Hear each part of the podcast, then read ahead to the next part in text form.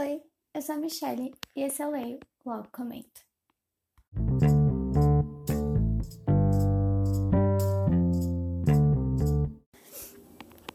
E no episódio de hoje eu vim trazer a Fake Love Book Tag. Foi uma tag criada pela Karina do Kabuki TV.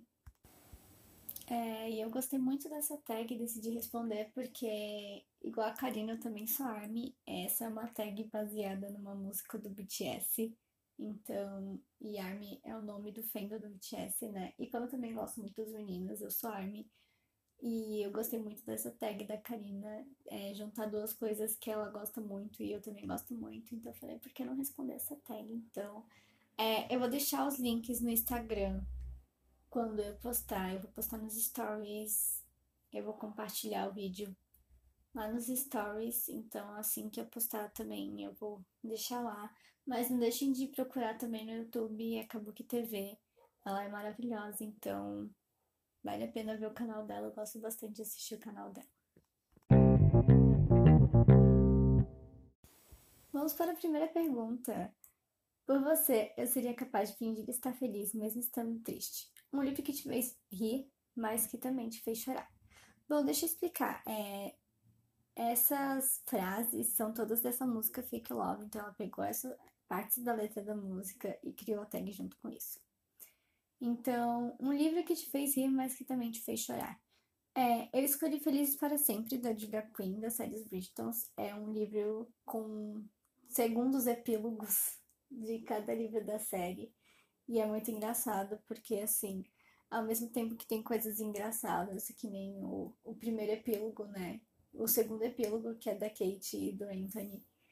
É tipo assim, super engraçado, tudo mais, você dá bastante risada.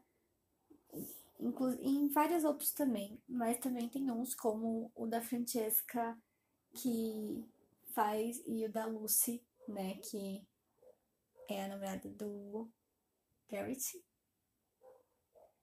Eu já não sei mais o nome dos irmãos Bridgeton, tudo bom.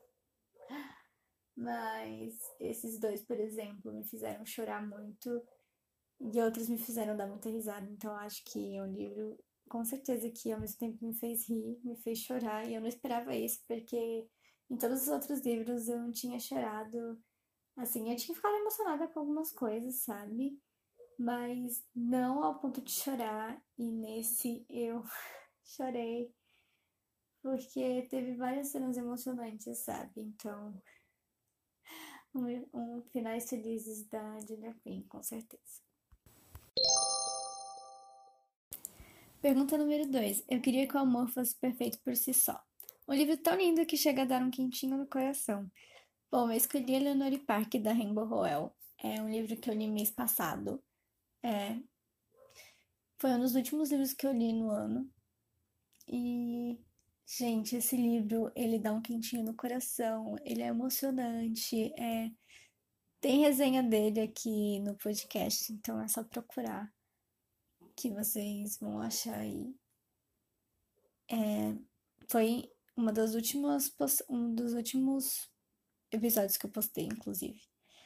É um livro que te dá um quentinho tão grande no coração, você fica por boa parte do livro, assim, 90% do livro, com um sorriso bobo, mas também tem muita coisa que te faz querer chorar, sabe? É um livro lindo demais. Pergunta número 3. Eu plantei uma flor que não pode florescer, em um sonho que não pode ser real. Um final de livro que te decepcionou totalmente. É Acho que em questões de finais, eu não tenho nenhum livro que, nossa, meu Deus, assim, tipo, super decepcionante. Mas eu acho que o final de Heróis do Olimpo, é, em questão, assim, de batalha, eu acho que poderia ser melhor. Eu acho que o Rick poderia ter. Vê, ele. O Rick Hard é um autor incrível, ele é muito bom no que ele faz. Então, eu sei que ele tinha capacidade de ter feito uma coisa melhor ali entende? E acho que eu vou escolher dois. Eu acho que o final também de Corte de Asas e Ruína, eu acho que. Eu não sei se é porque eu escuto as pessoas tanto falando das batalhas que acontecem em Trono de Vidro, apesar de eu não ter lido, que eu fiquei, eu acho, esperando um pouco mais. É, eu amo a trilogia. A trilogia tá aqui guardada no meu coração. É uma das minhas séries favoritas. Mas talvez eu acho que eu esperava um pouco mais em questão de batalhas também. Acho que o meu problema foi isso. Mas eu amo as duas séries. É, tenho personagens que eu amo muito em Heróis do Olimpo. E Cor de Espinhos e Rosas tá no meu coração. Eu acho que todo mundo que escuta o podcast sabe, porque eu vivo comentando aqui. Mas é isso. Pergunta número 4. Eu sinto muito, mas é um amor falso. Um livro que você sente que amou sozinho? Uh, eu não entendi muito bem essa pergunta, pra ser sincera. Mas um, eu acho que é na questão de um livro que muita gente odiou e você gostou, sabe? E um livro que todo mundo odiou e que eu gostei, assim, foi.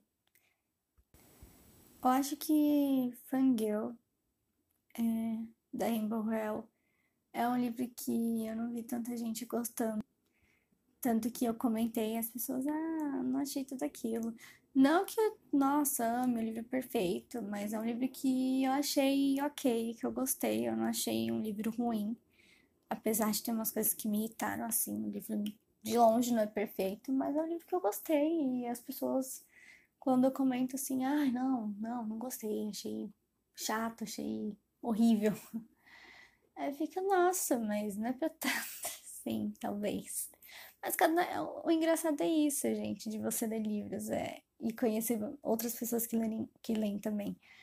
É que cada um tem sua opinião, cada um tem seu jeitinho. Então, gêneros que eu gosto, tem pessoas que não vão gostar, e estilos de escrita também.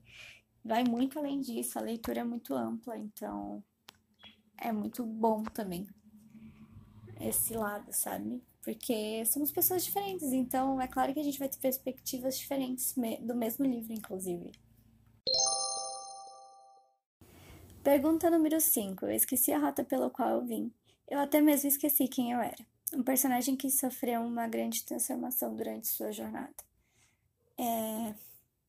Eu não sabia muito o que colocar aqui, porque eu não, eu não consegui pensar muito bem em que tipo de transformação eu estava pensando, uma evolução de se tornar um personagem melhor ou um personagem que se tornou pior, melhor, é mais forte, alguma coisa assim.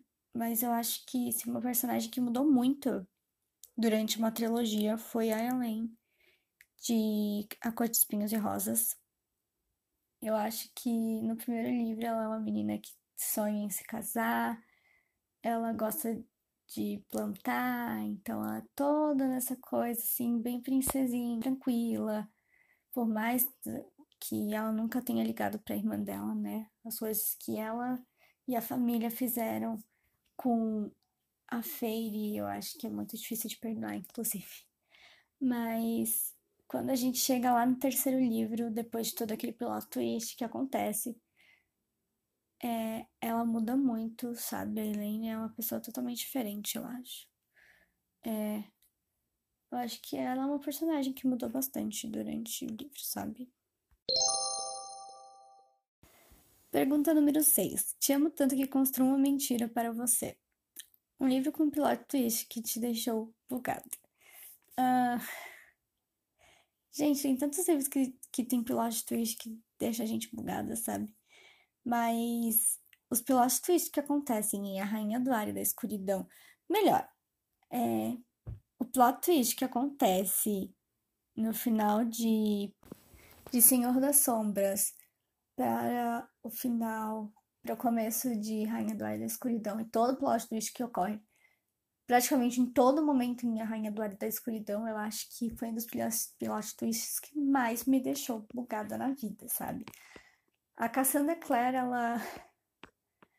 Ela não me impressionou tanto em, em Instrumentos Mortais quanto ela me impressionou em Artifício das Trevas, sabe? o que acontece do segundo livro para o terceiro e o que acontece terceiro são coisas que eu não esperava de verdade. Toda vez que acontecia uma coisa assim, eu ficava. Onde a Cassandra Clare vai parar, minha filha? Meu amor, onde você tá indo? O que você tá querendo com isso? Eu ficava assim o tempo todo agoniada, porque ela mudava as coisas e eu ficava, ah, meu Deus, não tem jeito, é, não, não tem, não tem jeito de, de arrumar essa, essa merda, assim, tipo, ela fazia umas coisas que você fala, não vai ter jeito dos personagens consertarem isso. Os personagens não vão conseguir. Mas é claro, a Cassandra Clare é maravilhosa, então ela construindo os plot twists, ela conseguia resolver de outro jeito que a gente nunca imaginava. Então era sempre um plot twist incrível. Por isso que eu gosto tanto da Cassandra Clare, eu acho. Sétima e última pergunta. Eu queria que todas as minhas fraquezas pudessem ser escondidas. Um gênero de livro para o qual você sempre corre quando está de ressaca. Uh, eu acho que a maioria das pessoas que gostam de romance, é, quando tem uma ressaca literária com qualquer outro gênero de livro, corre para romance. Tanto faz que romance, assim, romance de época, romance histórico, new adult, young adult, é, erótico. Sim, tem um monte de livro de romance, né? Um monte de subgênero. Subgênero, eu acho, não. Mas um monte de categorias no gênero romance. Mas a pessoa sempre, a pessoa que gosta, assim, no mínimo de romance, vai correr pro romance, porque a gente gosta de ler uma coisinha leve, uma coisinha clichê, então a gente vai lá e procura um romance e tem que ser um romance clichê. Não importa se é de época, se não é de época, mas tem que ser clichê. Pra mim tem que ser clichê. Então toda vez que eu tô de ressaca literária, eu falo, nossa, vou atrás de um livro bem clichê.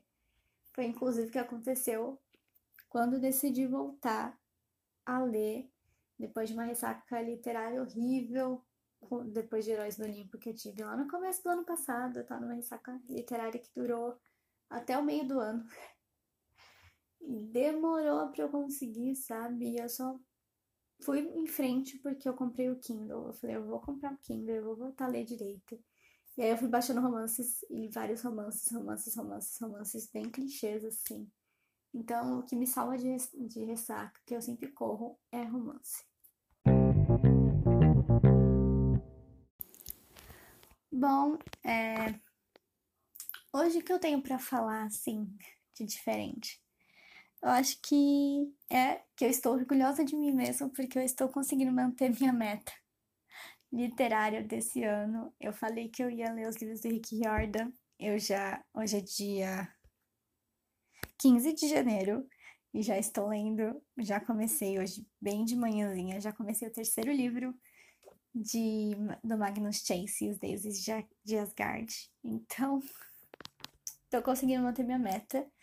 Logo depois que eu terminar Magnus Chase, eu ainda eu vou, acho que já vou correr para as provações de Apolo. Ou ainda vou ler um romancezinho entre esse e aí eu vou para as provações de Apolo. Ainda estou em dúvida, mas eu sei que as provações de Apolo vêm logo logo. Inclusive, ainda esse mês, se o teu livro não empacar de Magnus Chase. Porque romance eu consigo ler rápido, então meu problema é ler rápido fantasia. Apesar de eu ter lido Magnus Chase em dois dias, eu acho. Sim, eu acho que foi em dois dias eu comecei a ler Magnus Chase, então acho que eu tô bem. Então acho que eu termino essa semana ainda. O terceiro livro de Magnus Chase. E aí eu vou decidir se eu corro para as provações de Apolo. Ou eu ainda leio um romancezinho bem levinho, só para não ir direto fantasia, fantasia, fantasia. Eu fiquei pensando se eu leio Rush Rush, mas eu acho que eu vou deixar Rush Rush para depois de provações de Apolo, porque eu coloquei Rush Rush como meta desse ano. Decidi agora. Na verdade, eu tava nessa indecisão, porque eu quero muito ler Rush Rush antes de lançar o filme. É, e uma amiga minha leu a, sé a série e falou muito bem dela, então eu fiquei, tá, eu vou ler. E aí eu estava em dúvida se eu ia ler esse ano, mas como vai lançar o filme, eu não sei quando vai lançar o filme, não tenho certeza. Mas eu acho que é 2020. E então eu decidi ler Rush Rush. Eu sei que Rush Rush vem antes de Trono de Vidro, porque eu vou começar a comprar os livros esse mês. Eu não sei se eu vou conseguir comprar os, os dois primeiros já de uma vez, ou vou esperar, eu compro um esse mês, aí eu consigo comprar dois o outro. Ainda estou batucando aqui o que eu vou fazer, mas só sei que estou animada e não vejo a hora de começar o Trono de Vidro também, e Rush Rush também, e as promoções de Apollo, porque eu sei que vai aparecer personagens de outras séries do Rick e eu estou empolgadíssima.